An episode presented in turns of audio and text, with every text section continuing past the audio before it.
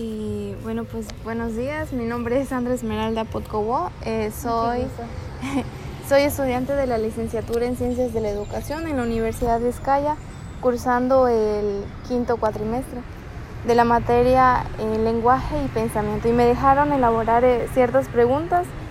Y como primero, es su nombre completo. Bueno, pues mi nombre es Sabdi Saray Espinosa Carballo, y licenciada en educación preescolar con maestría en educación pedagógica. Okay. Eh, ¿Qué nivel educativo desarrolla? Preescolar. Preescolar. ¿En qué, qué grado? Eh, tengo entendido que es primera. Ahorita yo estoy atendiendo primero y segundo grado. Ah, ok. Eh, ¿Cuántos años de experiencia tiene? Tengo ocho años. Ocho años. Ah. ¿Cuál fue su mayor reto presentado en el aula? Pues el mayor reto es atender la diversidad, eh, la atención a los niños que tienen diferentes edades, porque cada uno está en diferente etapa de desarrollo, tanto de lenguaje como de, de maduración motriz.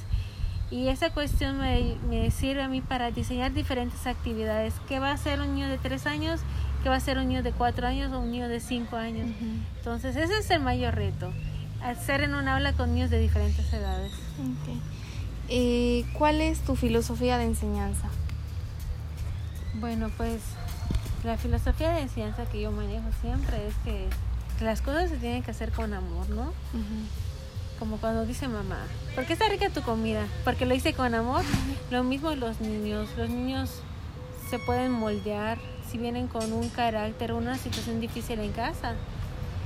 ¿Qué quieren los niños? Quieren ser atendidos realmente, quieren ser escuchados. Entonces, sí es cierto, necesitan reglas, pero también necesitan una actividad que sea de acuerdo a su pensamiento, a la maduración que ellos tienen. Entonces, todo eso es hacerlo como si fuera para un niño que es mi hijo o alguien que es mi sobrino. ¿Cómo voy a tratar a ese niño? Como si fuera alguien de mi familia. Okay. Eh, ¿Qué es el pensamiento para usted? Pues el, el pensamiento, estás hablando del pensamiento mm, matemático. El, pen, el, pensamiento en sí. El pensamiento es aquello que nos lleva a actuar. Uh -huh. ¿Qué, qué, voy a, ¿Qué voy a hacer? ¿no? Son las ideas que van surgiendo porque todo acto es consecuencia de un pensamiento que tuve previamente.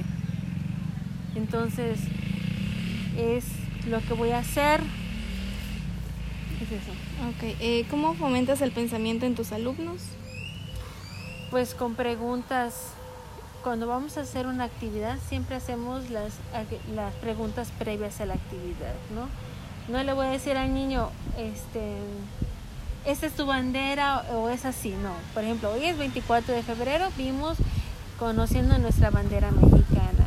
A ver, ¿Cuál es nuestra bandera? ¿Qué colores tienen? ¿Por qué creen que se celebra el Día de la Bandera? Vamos a hacer preguntas para ver qué conocimientos previos tienen, porque ningún niño viene en blanco aquí a la escuela, ¿no? Cada quien tiene ideas y van teniendo experiencias en casa y con la gente que se relaciona en la sociedad. Sí, así es. Eh, ¿Cuánto tiempo le dedican a la semana a materias como lenguaje y pensamiento?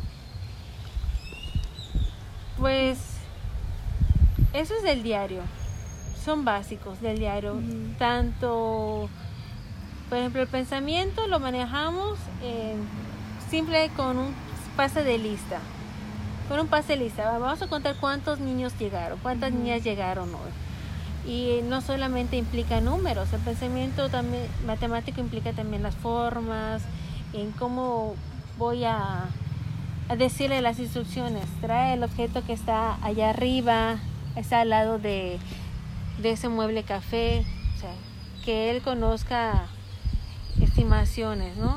De distancia también y posición, arriba, abajo, adelante, atrás. Entonces, el pensamiento matemático es diario. Y el lenguaje también, por Bien. consiguiente, porque tiene que expresarse en todo. En todo. Eh, ¿Cómo crear rutinas en el aula para fomentar el razonamiento? ¿Qué actividades se fomenta?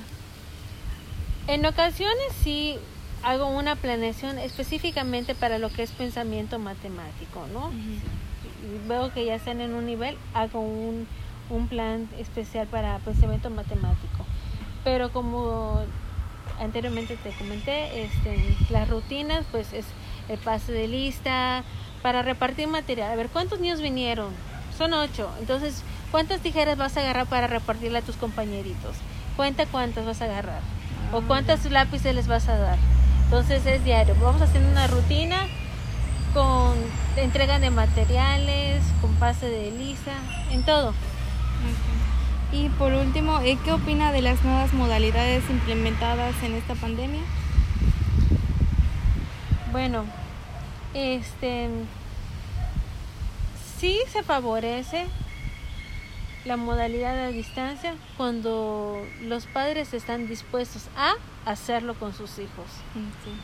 Porque sí, ahorita que nosotros empezamos el 14 de febrero, con los niños que previamente estuvimos trabajando a distancia, hay un avance, pero hay una diferencia, porque hay papás que sí dedicaron el tiempo a sus hijos a hacer las actividades y otros que para nada, aún teniendo celular y teniendo crédito el celular, no hay excusa de decir, es que no recibí la tarea o es y lo otro. Y nosotros veníamos también a entregar cuadernillos a los niños y actividades, ¿no?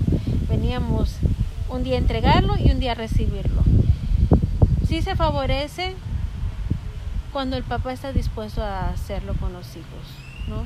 Si es tu prioridad, le vas a dedicar tiempo. Ahora, si no es nuestra prioridad nuestro hijo, ¿en qué se me va mi tiempo? En el ocio. Porque hay unos que se la pasan en el celular todo el día, pero están en Facebook, en redes sociales o están con la vecina platicando. Entonces, todas las actividades que fuimos diseñando eran acorde a la edad y a la situación. ¿Por qué? porque no les dejábamos una actividad donde tenían que hacer gastos de materiales. Nosotros dábamos todo y era con materiales que tenían en casita. Pero lamentablemente no se vio el avance en todos los niños por igual. Hay unos que están rezagados, pero fue por esa falta de atención, esa falta de dedicación de tiempo. Porque sí, tengo niños que avanzaron mucho, pero es porque diario estaban haciendo las actividades que yo les dejaba. Sí, y se nota. Sí, muchísimo. Ahorita que estamos nosotros aquí este, ya en presencial, hay niños que ni los colores conocen, no saben contar ni del 1 al 5 ni del 1 al 3. Entonces, sí están muy atrasados. Bueno, pues sería todo y muchas gracias por su tiempo. Ay, de nada, cuando quieras, de verdad. Gracias.